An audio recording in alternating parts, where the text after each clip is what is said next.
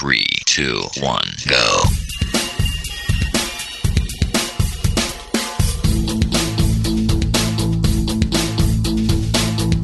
Enredando, la informática que se escucha.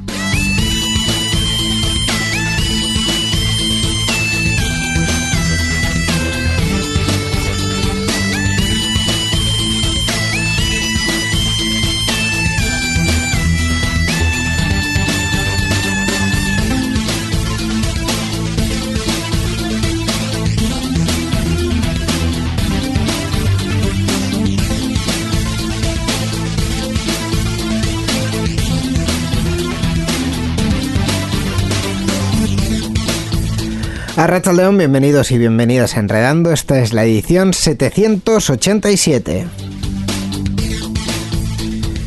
Conociendo como conozco yo muy bien a mi compañero de fatigas en este programa y director del mismo, eh, he de decir que Miquel Carmona, ahora mismo vosotros no lo habéis visto, pero ha dado un pequeño saltito mientras yo pronunciaba ese número tan capicúa, 787. Buenas tardes, Miquel. León. Hola, ¿qué tal, Iñigo Sendino? Eh, lo pues que he dicho es verdad o no es verdad. Número capicúa, el 787, 7 787, me encanta.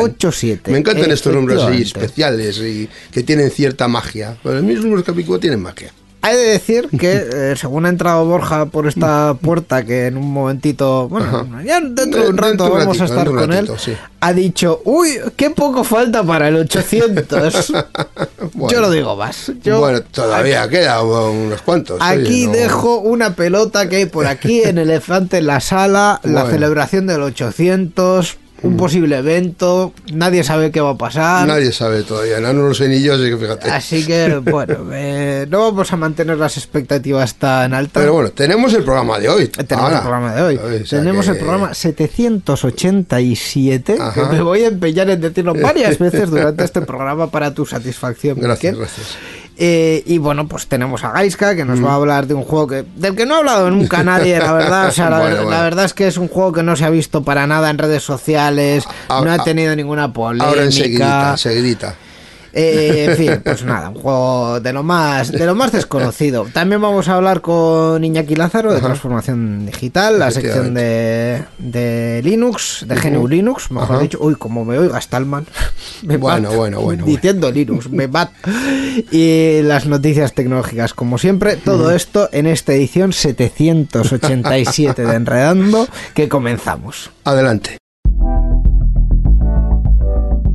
Participa con nosotros en Enredando. Envía tus mensajes al email oyentes@enredando.net o a través de nuestra página web en www.enredando.net. También estamos en Twitter. Sigue al usuario Enredadores. Esperamos tus comentarios.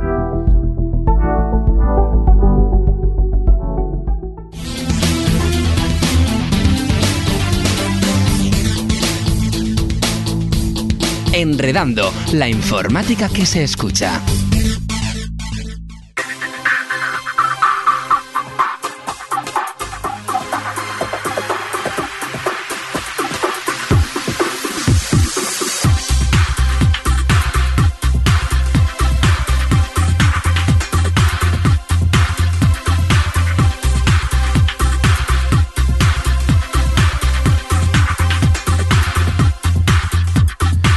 Y vamos ya con la primera sección de esta edición 787 de Enredando, Miquel, ¿verdad? la primera sección. Pues vamos a hablar de videojuegos y lo vamos a hacer como siempre con, eh, en fin, el, eh, el activo más, eh, más fresco de esta casa, la perita la perita en dulce de todo. La, juventud personificada. La juventud personificada. ¿Cuántos piropos estamos echando?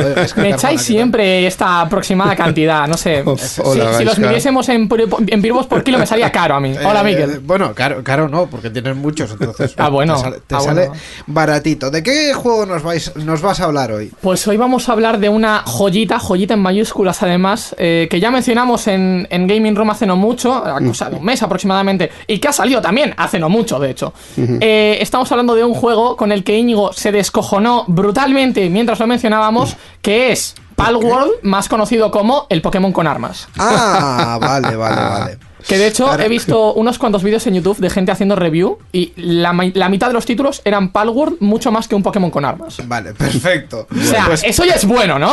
Pues empezamos por ahí. Palworld. Pokémon y armas. Pokémon con armas. correcto. Es, es, es, una buena descripción del juego. Pero ¿qué es realmente? ¿Qué tipo de juego? ¿Qué, ¿De qué estamos hablando? A ver, el Palworld es un juego de rol, shooter y lucha. Que shooter y lucha dirás tú, van en pack. No realmente, porque los Pokémon se pegan entre ellos pero no se disparan. Efectivamente. Pero yo sí que les disparo. Y ellos también se disparan aquí, es, una movida. Bien. En cualquier caso, eh, es un juego desarrollado y publicado por Pocket Pair y se ha lanzado en Early Access, es decir, en acceso anticipado. ¿Qué quiere decir? Nos vamos a encontrar con muchos bugs, con cosas que todavía no están pulidas, es posible que el juego de repente se cierre y crashee por la cara. Todavía le faltan cositas a, tocar. Pero se lanzó en Early Access el pasado 19 de enero. O sea, hace muy, muy poquito. Es un juego al que le llevo, de hecho, para echar el guante desde hace más de un año. Porque cuando se presentó fue la sensación maravilla absoluta. Eh, está disponible actualmente para Xbox One, Series y Windows. En Windows mediante Steam o, o el Game Pass. Bueno, por si no os queréis dejar los 29 pavos que cuesta.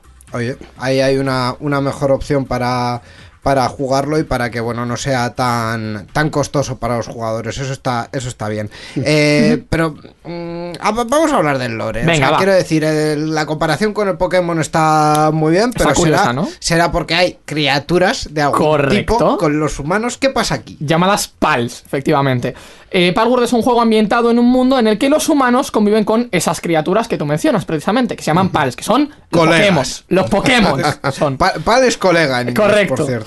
Eh, y que son capaces efectivamente de combatir, construir, cultivar y trabajar en fábricas. Eh, sí, de hecho estoy recordando cuando estuvimos hablando en Game Lo vamos a hablar aquí también. De esto, que había una descripción maravillosa. La vamos a analizar entera.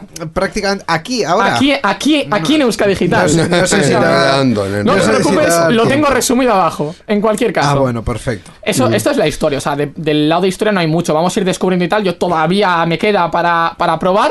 Eh, lo probé el día de lanzamiento. Yo había hecho mi, mi, último examen final de primer cuatri, yo llegué a mi casa y me puse a jugar a esto. Que no cuentes tu vida, que no cuentes tu vida.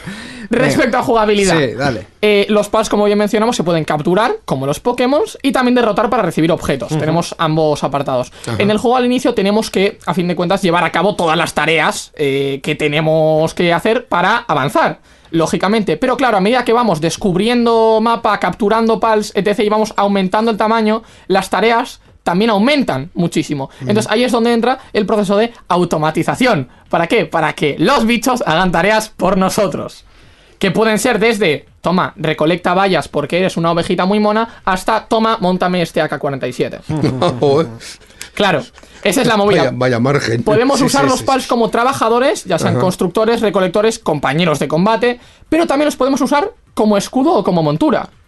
La montura tiene sentido. Tú te montas en un pal que tenga forma de tigre y pues te va a llevar a donde tú quieras, pues porque es un tigre y va rápido. Sí, pero tú también lo puedes coger y ponerlo en alto y que si alguien te pega no te va a pegar, le va a pegar a él. Mm, estupendo. Por la cara. permíteme leer la, Adelante. esta maravillosa descripción. Adelante. Que la hemos sacado completa de la página Traducida de, Steam. De Steam.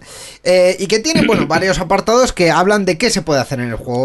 Esto te va a encantar. Esto es una maravilla. Esto es una maravilla. Por ejemplo, supervivencia. Nos encontramos en un lugar hostil y sin comida suficiente. En ocasiones tendremos que comernos a los pals. Monturas y exploración. Correcto. Podremos usar los pals por tierra, mar y aire. Correcto. Que te llevan a sitios. Construcción. Podremos recolectar pals que sepan construir para que hagan las estructuras por nosotros. Y en la página de Steam dice, y tranquilo, no hay leyes laborales que valgan en el mundo de los PALs. Cito textualmente. O, sea, esclavitud pura y dura. Sí, sí, Miguel, sí. Más actividades. Para encender fuego, generar eh, electricidad o minar, entre otros, podemos también utilizar a los PALs y no tener que hacer ninguna de esas pesadas tareas. Vaya, está aquí bien.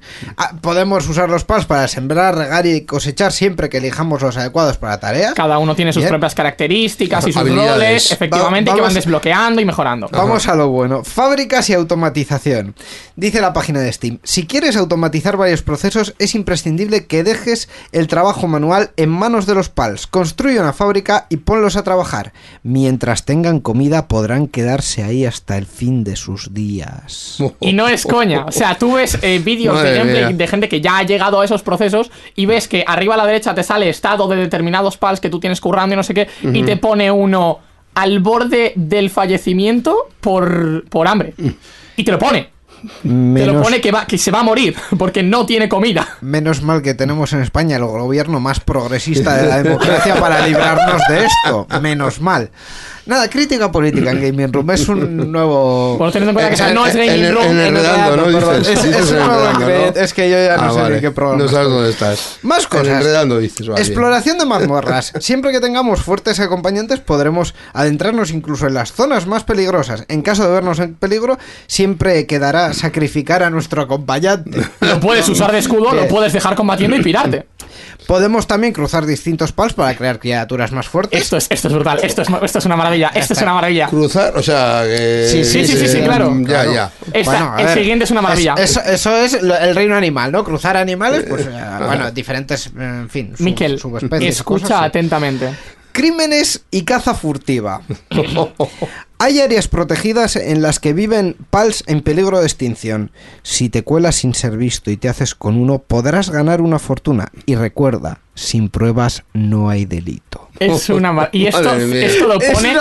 Esto lo pone en la página de Steam. Madre mía. Y luego hay multiplayer. Y luego hay Ah, multiplayer. ah, y luego hay multiplayer, bien, Pero, ¿no? pero es que es todos los memes que se ven por ahí en internet de cara sonriente normal, cara sonriente oscura. Esto es todo el rato la cara oscura.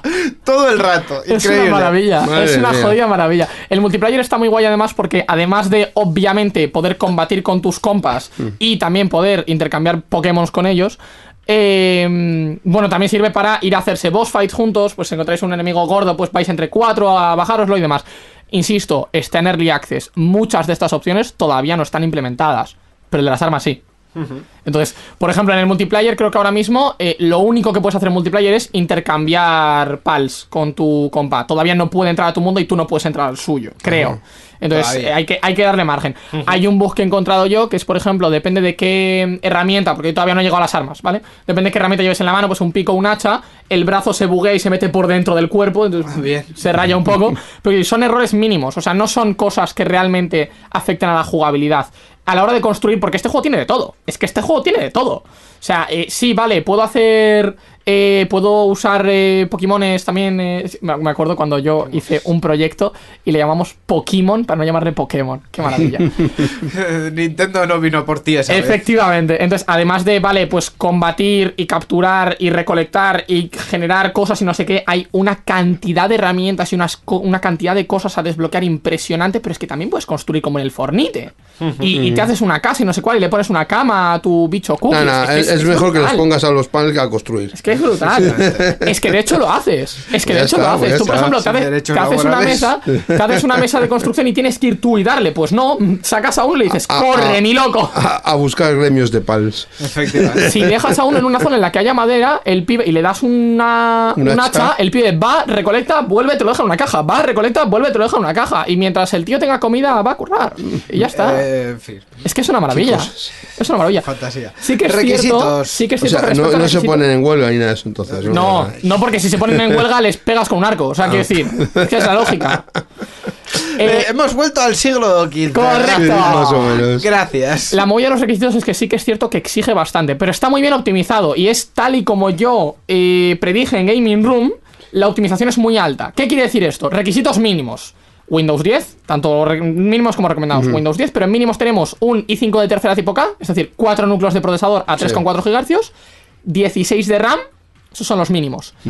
Y una GTX 1050 de 2 GB, con DirectX 11, 40 GB de almacenamiento. Un ordenador de hace como 10 años un poco actualizado. 8, sirve. 7, 8, Ocho, sí, efectivamente. Claro, y luego están los recomendados. Los recomendados chillan y bastante. Estamos hablando de un i9 de novena tipo K, es decir, 8 núcleos a 3,6 GHz base también, Ya tiene que ser un poquito más moderno. 32 de RAM eh, y una 2070 de 8 GB. Pues eh, un ordenador de hace un par de años, un poco menos. Un par algo así. Yo, por ejemplo, el mío que tengo, que es una 3060 con un i7 de undécima, es literalmente los recomendados. Y aún así, también te digo una cosa, porque esa es la gracia. Tú dices, va, qué mal optimizado está este juego. Ya, los recomendados son para jugar Full HD 144 frames en Ultra. o sea, está muy optimizado. Tú si quieres una experiencia de Full HD, gráficos medios, eh, gráficos medios 60 frames, es que necesitas menos que los mínimos para correr menos. es de coña, está súper optimizado. Está muy bien. Em, lo estás recomendando, así que puntos positivos hay miles de millones y me podrías decir muchos más. Pero. Pero te voy a decir, te voy a decir uno en específico. Dime uno, y es, si me decís, ya, pero es que guys, que a mí me gustan videojuegos innovadores. Esto es un Genshin Arc Minecraft Pokémon. Todo junto y más. O sea, quiero decir, ¿queréis la experiencia definitiva y masiva de lo que es un juego de rol? Puedes jugar primero al Baldur's Gate y segundo a esto. Porque esto es todo junto. Es que te, incluye todo. La construcción de Minecraft, eh, la recolección de Pokémon, de recursos, de Genshin también, el combate. Es que es de coña, tiene todo junto. Dime un punto negativo. Es brutal. Eh, el punto ¿Quieres que te dé el punto negativo? Porque es, un. o sea, tengo 30 millones de puntos positivos, pero tengo un punto negativo. Y es el juego va en contra de todo tipo de ley de seguridad y fomenta la explotación laboral de criaturas inocentes. y os digo una cosa, porque esto me ha pasado hablando con una amiga, si os da pena ver a vuestro Pokémon debilitarse en cualquier juego de Pokémon, este juego no es para vosotros. Ya, por lo que sea. Por cositas de la vida, ¿no? Pues eh, la recomendación de el Palworld, que ya está disponible en Early Access para Xbox One, Xbox Series y Windows en Steam y en Game Pass, eh, ha sido la recomendación de Gaiska de Gaming Room. Es que recasco, Gaiska. A vosotros. Muchas gracias. La informática que se escucha.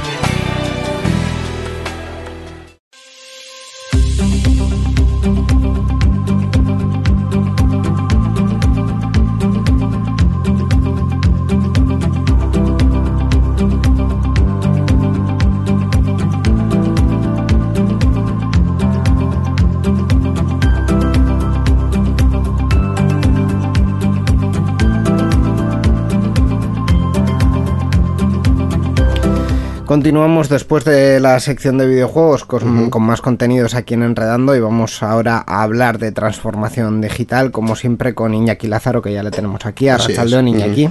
Arrachaldeo, muy buenas, ¿qué tal?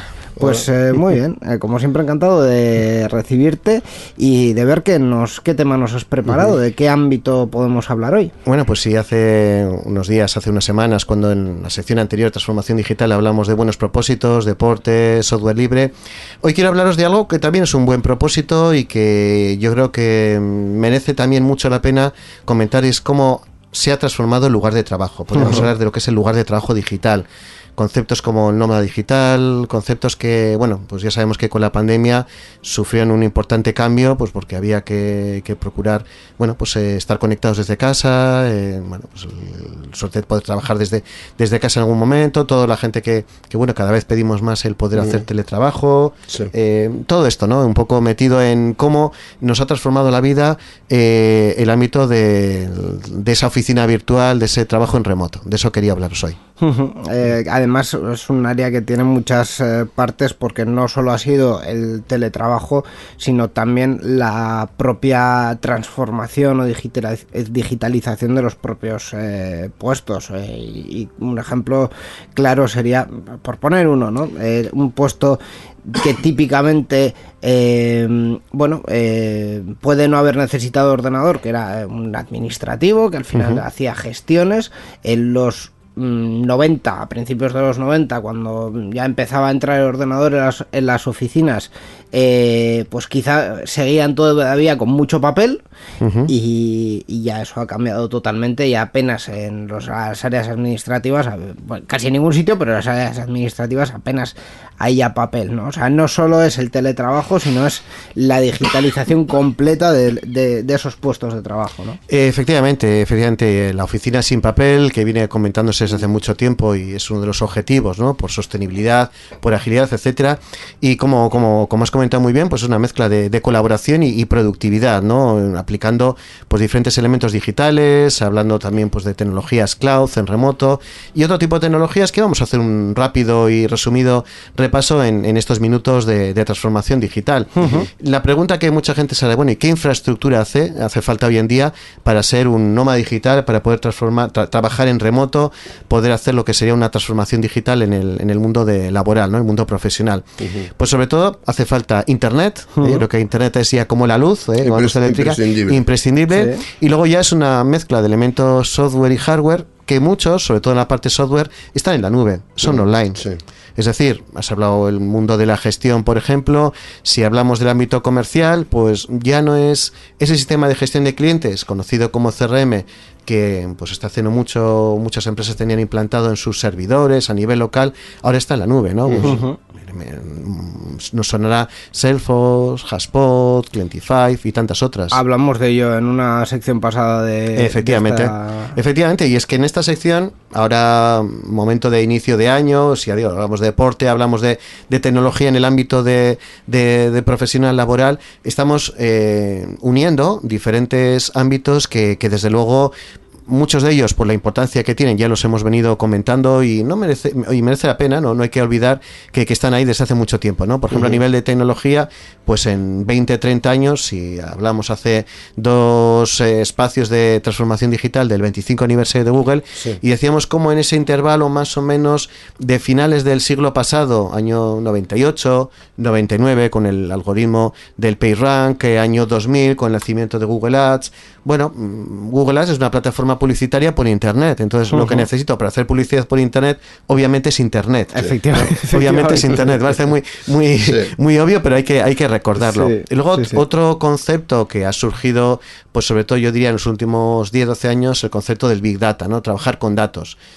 Podríamos hablar de analítica de datos, no sé si muy bien si igual se llama Smart Data, Small Data, pero sí que hablaríamos de un trabajo intenso con, con los datos Luego, em, a nivel, a mí siempre me, gusta hablar de transformación sociodigital, porque si no hay un componente personal, no hay tecnología. La tecnología, para que sea útil, la tiene que utilizar la persona y además con criterio. Bueno, pues yo creo que las personas cada vez tenemos más herramientas pues para poder trabajar en remoto, ¿no? Pues subir archivos a entornos en la nube, mm, poder colaborar en red.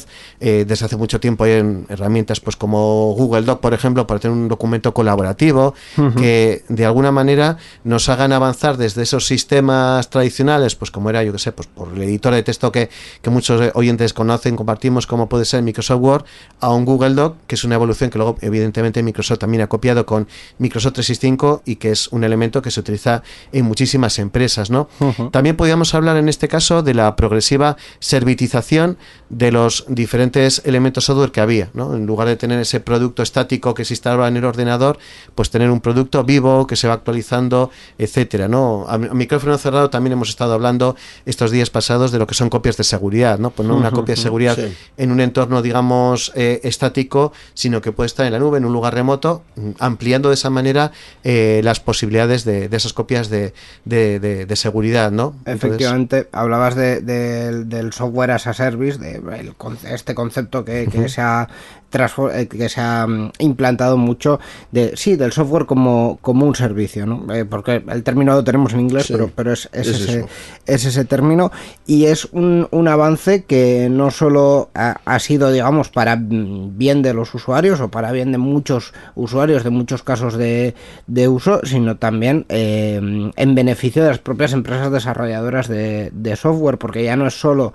vender un producto sino que es vender el, el, el, servicio de forma constante. Y el servicio además incluye el mantenimiento, el soporte, como comentabas, nuevas funciones, nuevas mejoras.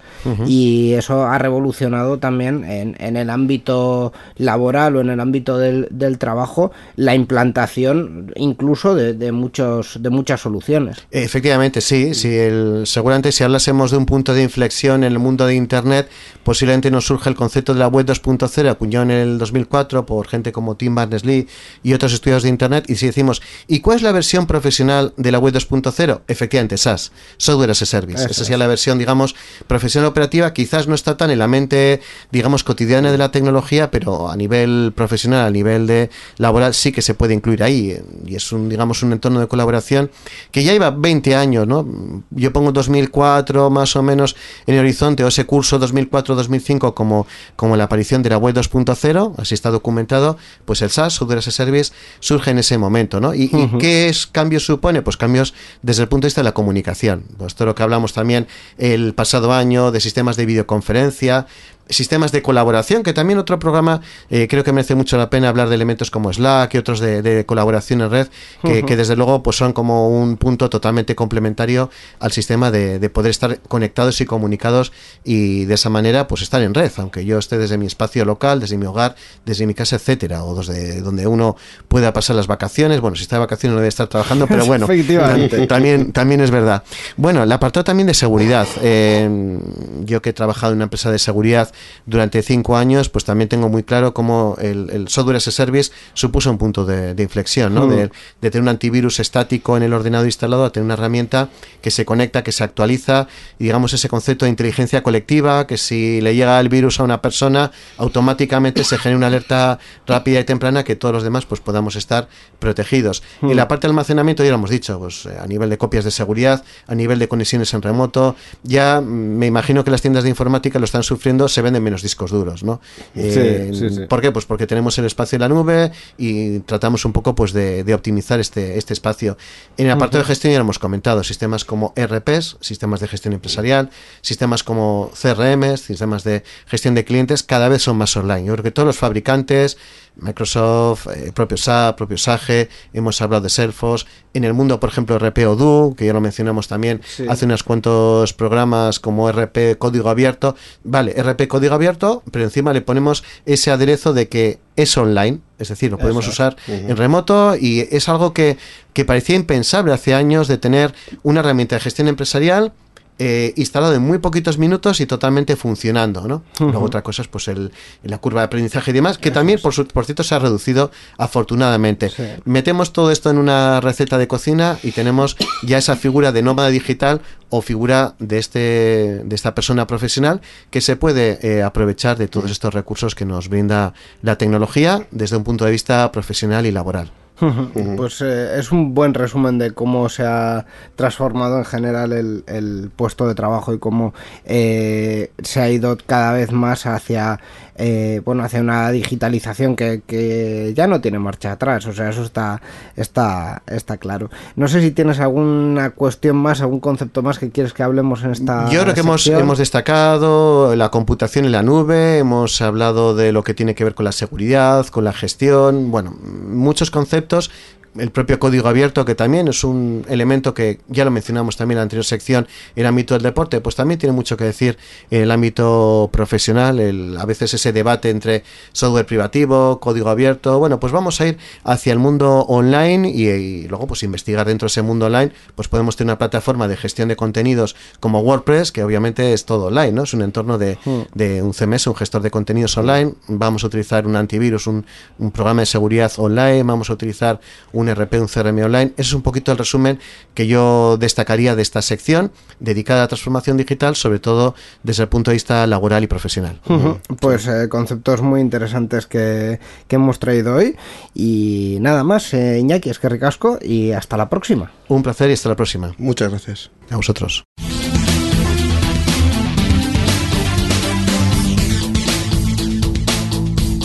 Enredando, la informática que se escucha.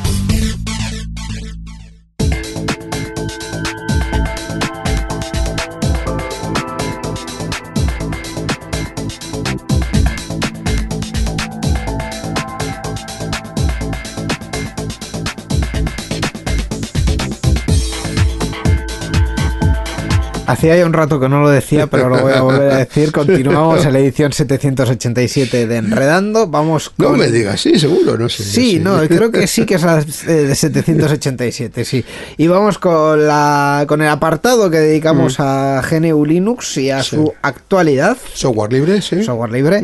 Eh, y vamos a hablar hoy de un eh, programa un poco para todo que facilita la labor en la oficina. Suite ofimática, eso es. Vamos a hablar de LibreOffice 24.2 que introduce una copia de seguridad automática para la recuperación de oh. datos y mejora de accesibilidad. ¡Qué maravilla! Eh, alguno va a decir, ¿cómo que 24.2? Pues, pues LibreOffice 24.2 Community es la primera versión de la suite ofimática libre en utilizar el nuevo esquema de numeración basado en el calendario año.mes, tal como anunciaron en agosto del pasado año, abandonando de esta forma el esquema histórico de numeración de versiones. Entre otras cosas porque el anterior LibreOffice fue la 7, o sea... Por eso, por eso, algunos le han dicho, ¿cómo que de la 7 a la 24? Es porque han cambiado el sistema de numeración. ¿eh? Desde agosto ya decidieron cambiarlo y bueno, ya a partir de esta versión ya van a ser con el número de, de año punto mes, o sea, 24.2 en este caso. Muy bien. Eh, esta versión activa por omisión la opción de guardar datos de recuperación automática, como hemos dicho hace un momento, al tiempo que crea siempre copias de seguridad para reducir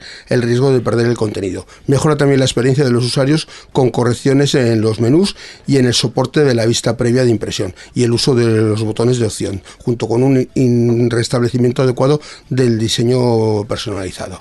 Eh, además, cuenta con mejoras en los diferentes programas que la componen, tanto en el editor de Writer, en Cal y en el programa de presentaciones Impress. Eh, las opciones de accesibilidad también se han actualizado en este LibreOffice 24.2 Community, que mejora la gestión de las posiciones de ratón y permite que los lectores de pantalla presenten los cuadros de diálogo correctamente. En resumen, para quien no conozca esta suite ofimática, pues ahora puede ser un buen momento ya que tenemos una nueva versión, LibreOffice 24.2 Community, ha contado con la participación de 166 colaboradores y 159 voluntarios y está disponible en 120 idiomas. Para Windows en procesadores Intel, AMD y ARM, macOS en procesadores de Apple y Intel y por supuesto también para GNU Linux.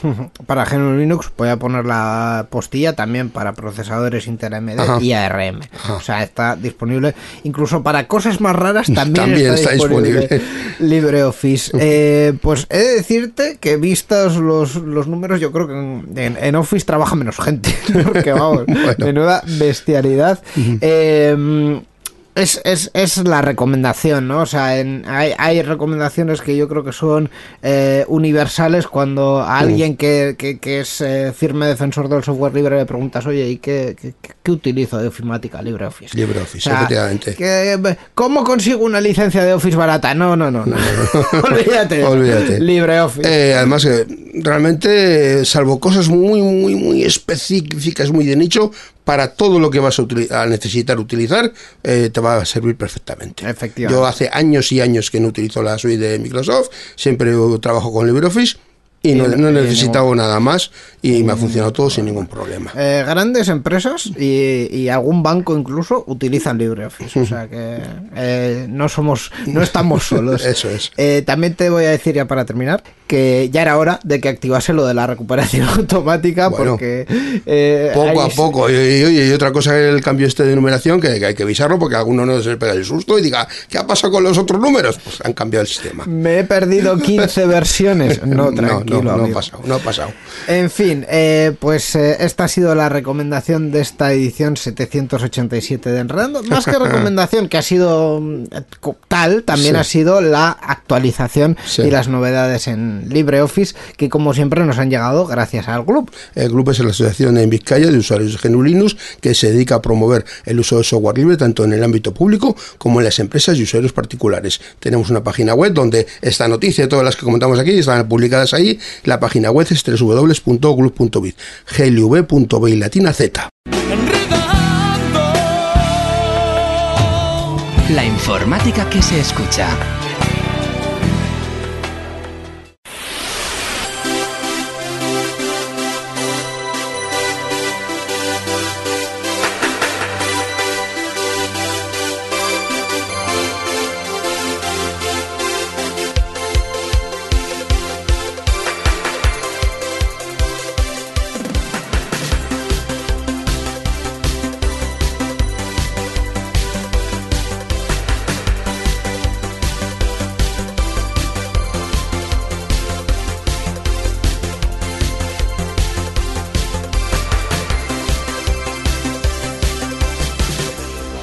Vamos ya con el resto de la actualidad tecnológica en esta edición 787 de Enredando y lo hacemos pues como siempre con nuestro eh, experto en, eh, en, el ámbito tecnológico, con aquel que cada vez que pisa este estudio dice estoy harto de los medios de comunicación que hablan de tecnología porque hablan de todo menos de tecnología. Él es Borja Arbosa, Rachaldeón Borja.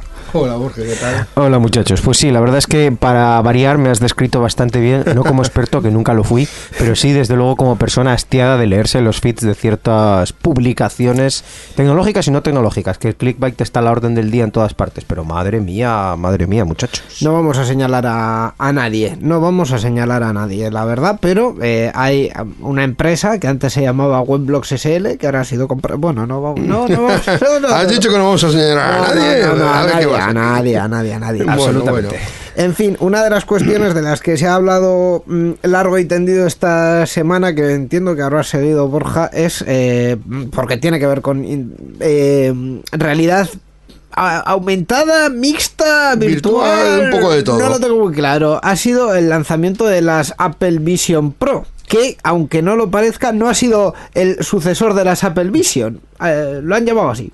Sí, sí, bueno, evidentemente. Por lo que sea. to- todo lanzamiento de Apple se vuelve mediático en cero coma, da igual lo que lancen. Es decir, si, si lanzan una cagarruta, pues será una cagarruta que, que aparecerá al menos en la tele porque la ha sacado Apple. Con el logo de Apple, por Eso supuesto. es, con, el, con la manzanita que no falta. Cagarruta Apple. Eso es, Correcto. eso es. Entonces ya, ya sabéis que yo siempre patrociné la realidad virtual y dije que era el futuro. Esto, bueno, realidad virtual, realidad aumentada, realidad de lo que sea. Y al final era el futuro ver gente con unos eh, antifaces blancos enormes caminando por la acera para que le atropellen. Bueno, negros, más bien. Eh, Yo los he visto en blanco. sí, Ah, lo que allá es- pensaban blancos. no, vamos. lo que es la carcasa es negra, pero, o sea, es blanca, pero la parte de adelante Sí. es eh, negra semitransparente, con una funcionalidad maravillosa que es el, la- el modo transparencia en el que se te ven los ojos, ni de coña se te ven los ojos, entre otras cosas porque en la pantalla de, de estas gafas utiliza un sistema que es como las tarjetas aquellas holográficas que les dabas así la vuelta hacia un lado hacia el otro y aparecía la misma imagen pero ligeramente hacia, Diferente. hacia el otro. Pues la tecnología es la misma. Entonces, eso desde fuera se ve unas líneas y tus ojos en medio. O sea, es absolutamente horripilante. Más allá de eso, yo no sé, no, si os digo la verdad, no sé medir cuál ha sido el interés real de este, de este aparato, porque ha habido muchas publicaciones y ha habido muchas en las que se ha visto gente haciendo cosas absolutamente estrambóticas como conducir o autopilotear un Tesla con unas gafas de estas mientras trabaja. Porque en teoría las gafas te dan, eh, tienen cámaras en la parte delantera y te dan la visión que tienes que ver, más eh, pantallas de ordenador, por llamarlo así, entre, entre muchas comillas. Entonces, técnicamente es posible. Eh, seguro no es, o sea, vamos por ahí. Pero también muchas de las cosas que he visto de ese aspecto han sido gente que eh, ha tenido acceso anticipado o en el primer día acceso a las, a las gafas y la mayoría de ellos eh, creadores de contenido, o sea, youtubers y tiktokers de más o menos fama. Eh, que han hecho experimentos de todo de todo tipo. ¿El público en general está interesado en esto? Es mi pregunta metafórica que yo creo que no tenéis respuesta para esto. Igual hay que hacer algo de tiempo, algo de, de, no sé, tengamos datos encima de la mesa y podamos saber cuánto de, de, de ventas, ¿no? ¿Cuál ha sido el- la, la cifra? La van a decir, no sé yo. Eh, ah, probablemente, porque, bueno, la dirán se ha ido bien porque a los accionistas de si ha ido bien, les- sí, claro, el problema se ha ido mal. Les interesa. También es cierto Si que no dicen es que no les ha ido bien. también es cierto que no hay expectativas marcadas con Ya. esto. Entonces, eh, mm, sí que hay una comparación bastante habitual en redes sociales de, de que esto es el, el nuevo producto que abre una nueva línea y que es la, pues comparándolo básicamente con el primer iPod y con el Mm. Con el primer iPhone. iPhone, sí. Y dices, a ver, eh, No. escúchame, yo, yo, yo cuando eh, salió el primer eh, iPod no tenía conciencia de la vida, pero en 2007 pues eh, ya algo estaba siguiendo esto. Cuando salió el primer iPhone, a mí, pues mm, siendo un poco suez, se me cayeron los huevos al suelo, de decir, ¿qué, qué- leches es esto? Eh, con las Apple Vision Pro no me ha pasado esto, porque sí que es cierto que, digamos, la interfaz que, que hace que te ponga las pantallas en diferentes sitios, que a mí, por cierto, me vendría muy bien en este estudio, eh, mm, sí que es bastante llamativa, pero mm, no pasa de, de llamativa. Útil, pues eh, teclear en el aire no sé si es muy útil. Eh, ver contenido que solo puedes ver tú, ya había gafas que hacían eso. 3.500 euros justifica todo esto. ¿Es realmente una nueva categoría de producto que está de repente abriendo Apple? Mm, proba- probablemente no. Probablemente sea para un público muy especializado o para casos muy específicos o para gente que tenga ese dinero. Mm, ¿Serán las Apple Vision Pro el nuevo Apple TV? Es decir, no es una nueva línea de... O las Google Glass, aunque sí que es cierto que por las Google Glass te pedían un pastizal, pero... No, yo lo digo lo de las Apple, lo del Apple TV porque el Apple TV era eh, un nuevo charco en el que se metía Apple, que ya había empresas muy reconocidas eh, ahí, que tampoco era una cosa súper revolucionaria, pero que abrió una línea para ellos, que la han seguido manteniendo y que en principio, como aporta al consumo de contenido en Apple TV Plus, pues, pues eh, ahí está y ahí lo mantienen. Pero es que No, no tengo muy claro hasta qué punto lo de Apple TV, Apple TV Plus y tal es una huida hacia adelante. De bueno, ya que hemos lanzado esto, tampoco vamos a decir que hemos fracasado y lo vamos a matar. Vamos a hacer algo de contenido, vamos a tirar por adelante, vamos a reinventarlo, vamos a reformularlo. Todo con tal de no decir que, que hemos tirado el tiempo y el dinero en sí. hacer el tonto. Pues no sé si esto será lo mismo o si directamente eh, será El- producto de una sola generación. El tiempo lo dirá. sí. El tiempo lo dirá, efectivamente.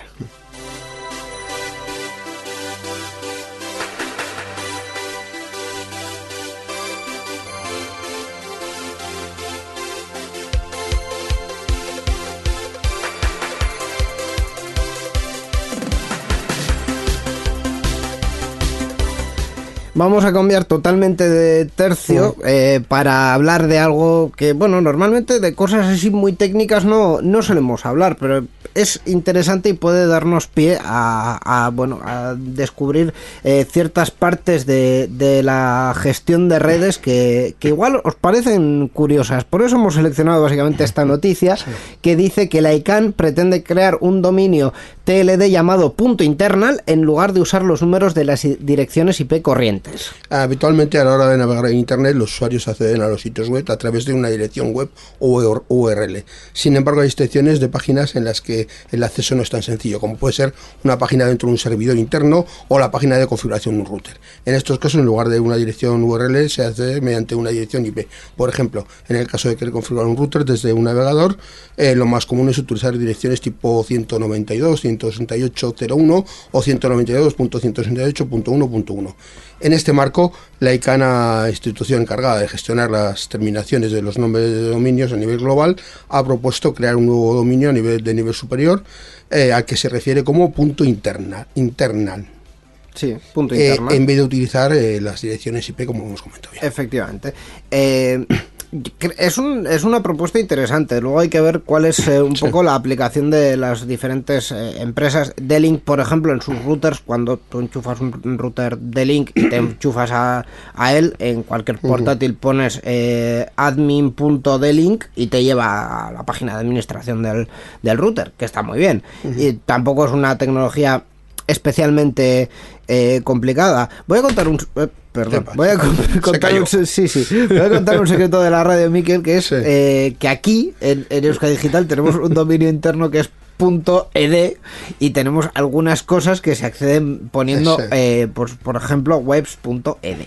Eh, Tenemos un, un servidor DNS propio. eh, tenemos un servidor Por eso tenemos propio. esos dominios, porque si no, no hay manera. Y tenemos un- una, una serie de webs que no están accesibles al público, ¿no? Es un poco, esto se utiliza muchísimo en, muchísimas, por ejemplo, en administraciones públicas, Sí. así de veces.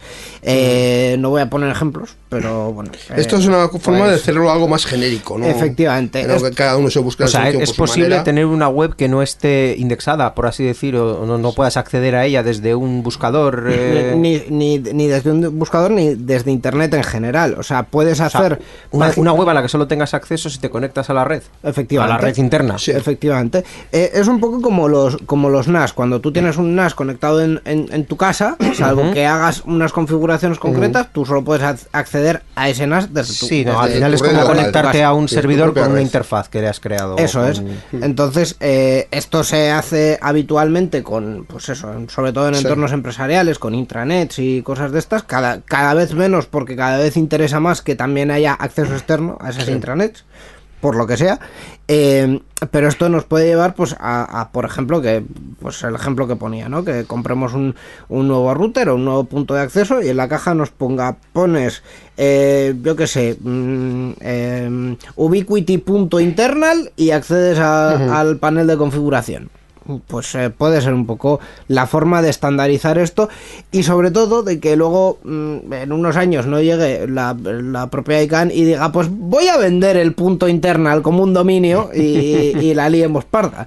Hay otros dominios registrados, o sea, reservados, como creo que es el, el punto example, por ejemplo, mm, no se puede utilizar, no se puede vender, no se puede comprar. O sea, hay ciertos dominios que, ciertas terminaciones de dominio que están que están reservadas pues un poco para evitar estas cosas. ¿no? De todas formas, tú eh, en realidad no estás obligado a usar un determinado dominio para según qué, qué uso de tu web, ¿no? No existe una obligación legal al respecto. Yo puedo comprar, por ejemplo, los dominios de país sí que se utilizan para referenciar las webs de, de países o de culturas, en este caso como el caso del punto .eus, pero no estamos obligados a usar o no usar un determinado dominio, o sí existe un control al respecto. No, lo que existe es una serie de condiciones que pone cada eh, registrador de, bueno, cada gestor de, de esos dominios. Por ejemplo, hablabas del punto .eus, el punto .eus te obliga a que aquello que alojes en esa en ese dominio tenga relación con Euskadi, con el euskera o con la cultura vasca. Así, o sea, luego general. solo tienes que acreditar en algún momento ante Eh,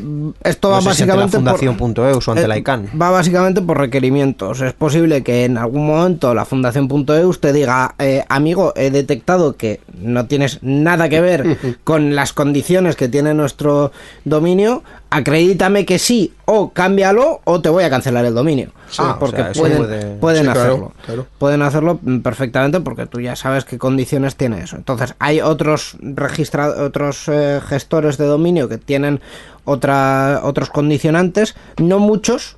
Y generalmente, pues mientras pagues, les da un poco igual, pero eh, hay algunos concretos que. que O sea sí. que hasta, hasta cierto punto el dominio funciona como a modo de hashtag o de unificador de un determinado contenido. Mm, el- los dominios siempre han funcionado un poco, o las terminaciones de dominio siempre han funcionado un poco como, como mm, eh, digamos, Identificador de contenidos. Identificador de tipo de contenido. O sea, la idea inicial de los primeros dominios de.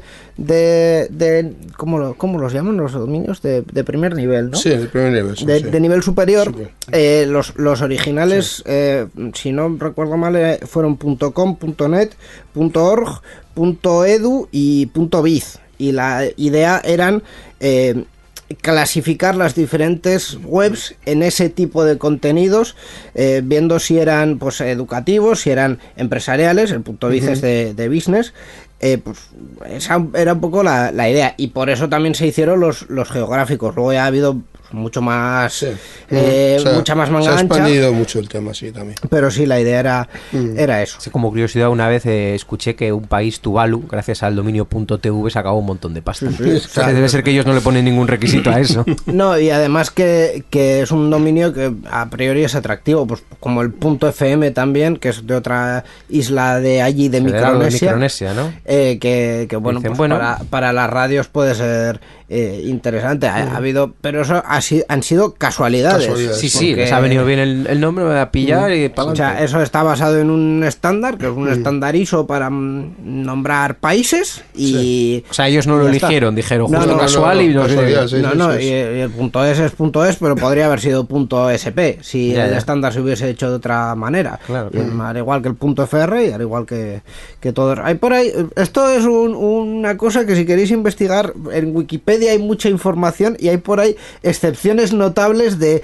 países que ya no existen que siguen teniendo dominios activos, de países que no tienen el mismo dominio que el estándar en el que se basan, pues esas cosas eh, para curiosidad y para cacharrear puede ser muy interesante. Pero bueno, eh, al final es eh, una forma de ir ordenando los dominios y también de ir viendo nuevos, nuevos usos y que esos nuevos usos tengan cierta practicidad, ¿no?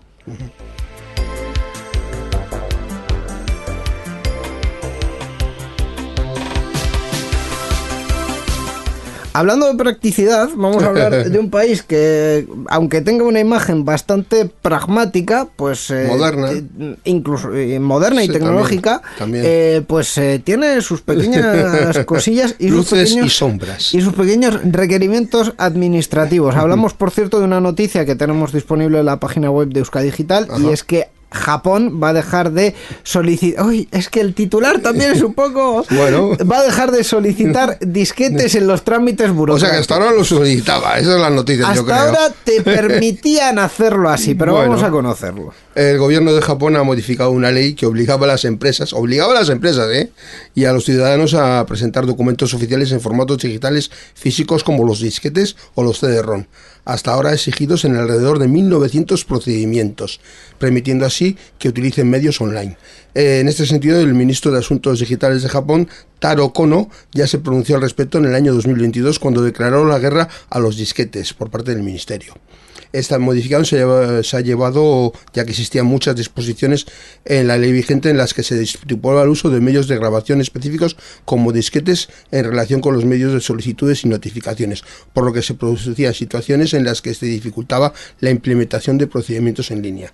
Ahora, con el nuevo reglamento, el gobierno ya no exigirá a las empresas el uso el uso de formatos físicos como los disquetes. Esto, de hecho, eh, podría haber pasado en España perfectamente, pero no pasa porque la- las administraciones son ligeramente más, más ágiles. Se han saltado paso de los disquetes, yo creo. No, no, no, no, no, porque de hecho hasta ahora eh, para Mm. hacer presentaciones de documentación se podía ir con un medio físico, tú podías ir a Hacienda de Vizcaya con un CD-ROM Con un pendrive. y, y- o incluso con un pendrive y decirles, toma, aquí está la documentación auxiliar de la presentación que te estoy haciendo. Y Creo, creo que ahora ya no, ¿no? perfectamente. Sí, se puede se seguir puede haciendo en algunos casos muy concretos, pero la mayoría de, de casos lo que se ha hecho es ir haciendo disposiciones que modifican esas leyes y que en vez de poner en medios físicos digitales no sé qué ponen en los medios telemáticos sí. que de los que disponga la administración Sí, sí. o sea al final eh, son cambios que aquí también se han ido haciendo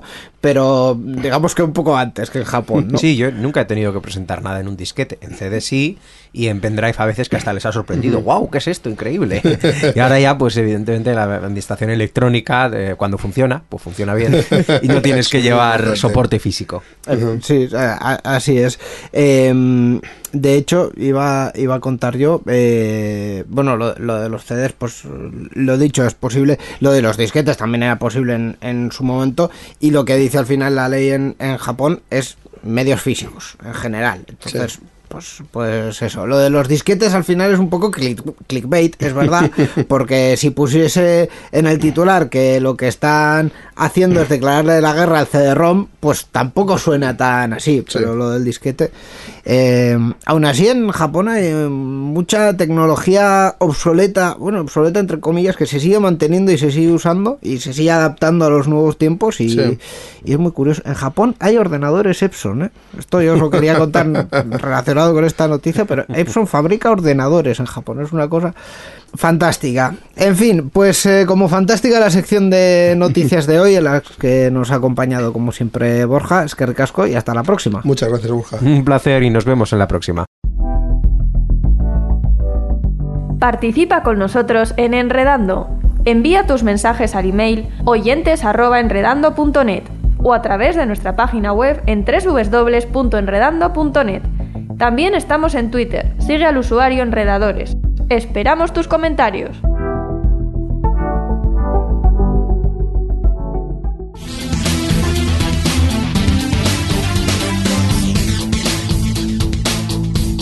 Enredando, la informática que se escucha.